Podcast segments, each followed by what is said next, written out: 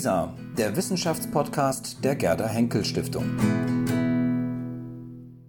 Herr Professor Dülfer, was wusste man bisher über den SS-Standartenführer und sogenannten Gaswagen-Massenmörder Walter Rauf und was gibt es jetzt tatsächlich Neues?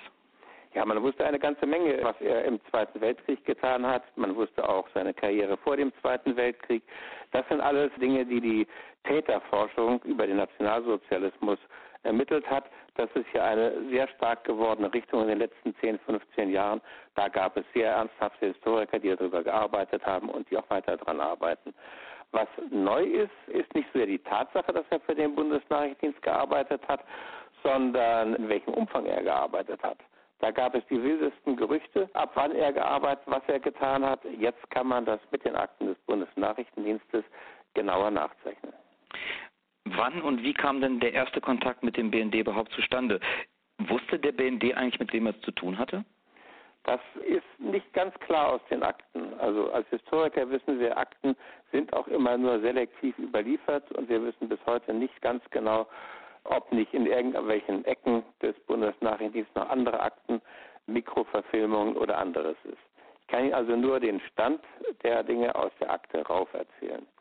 Und danach kam der Walter Rauf im Oktober 1958 in die Dienste des BND, weil andere Leute auf ihn hingewiesen hatten. Herr Rauf war in Lateinamerika tätig, erst in Ecuador und dann in Chile und in Pullach saßen Leute, die kannten den und zwar aus alten Tätigkeiten im Reichssicherheitshauptamt, wo man zusammen gewesen war. Die kannten den, die empfahlen den. Ein anderer, auch man muss es so sagen, alter Kamerad, überprüfte ihn und dann fand man ihn als einen Mitarbeiter für geeignet. Und zwar, damit er ein nachrichtendienstliches Netz im Nordwesten Lateinamerikas aufziehen sollte. Das war die Motivation, dass man ihn auf die Art und Weise zu einer noch vom BND dünn durchdrungenen Zone zum großen Ermittler machen wollte. Hatte denn der BND überhaupt gar keine Skrupel, ehemalige NS-Verbrecher in seinen Diensten zu wissen? Also diese Frage, die Sie mir stellen, die gehört zu der Tätigkeit dieser unabhängigen Historikerkommission, die zur Geschichte des BND arbeitet. Und dieser Frage werden wir ganz genau nachgehen. Es scheint so, dass man keine Skrupel hatte, dass man einfach einen hatte, der nachrichtendienstlich ein wenig ausgewiesen war und den verpflichtete man da, den brauchen wir. Das war so das Motto. Lässt das Rückschlüsse darauf zu, dass der BND in irgendeiner Form, ja, ich sag mal, durchtränkt war mit ehemaligen NS-Tätern, die in, in, seinen Diensten waren oder möglicherweise der BND sogar nationalsozialistische Wurzeln hatte? Ja, also das eine ist, dass rein generationell die Personen, die im BND tätig waren, natürlich alle eine Karriere in der NS-Zeit hatten. Das war in sehr unterschiedlichen Funktionen. Das war bei der Wehrmacht in der Ostaufklärung, also Fremde Heere Ost. Das war die Wehrmacht-Nachrichtendienst, also Amt Ausland Abwehr. Das waren auch ganz andere und es waren schließlich völlig andere Berufe auch. Also alle sind natürlich durch diese NS-Zeit durchgegangen. Aber was wir untersuchen wollen und da kann ich im Moment noch nicht mit Ergebnissen aufwarten, denn wir stecken erst in wenigen Monaten Arbeit drin und haben das noch nicht erforscht, ist genau diesen Anteil, den, ja, jetzt sagen wir mal, an Verbrechen beteiligte Menschen in der NS-Zeit im frühen Bundesnachrichtendienst gespielt haben. Genauere Aussagen dazu sind im Moment nicht möglich, aber was man am Fall aufzeigen kann, ist, dass es ganze Seilschaften gab, die 1957, 58 auch zum Teil erst in den BND hineinkamen und auf die Art und Weise den Horizont der Aufklärung für diesen neuen bundesdeutschen Nachrichtendienst erweitert haben. Würden Sie so weit gehen und sagen, dass das, was sich beim BND abspielte, stellvertretend für die ganze junge Bundesrepublik gilt?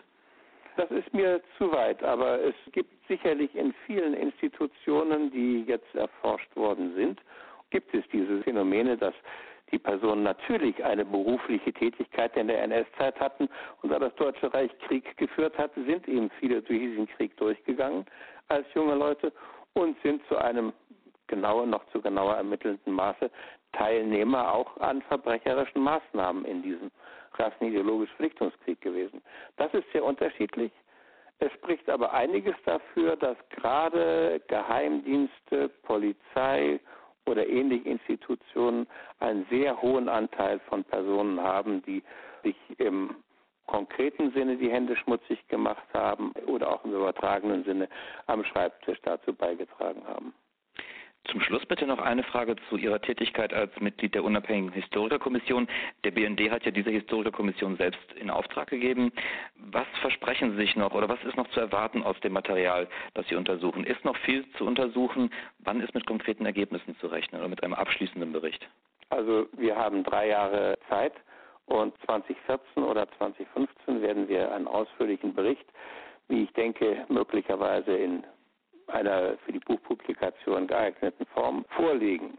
Es ist noch sehr viel zu erwarten, denn diese Akten sind bisher zu einem gewissen Teil ans Bundesarchiv in Koblenz abgegeben worden, aber das sind eher mal die unsensiblen, sprich nicht der Geheimhaltung unterliegenden Akten oder geringer Geheimhaltungsstufen, die abgegeben worden sind.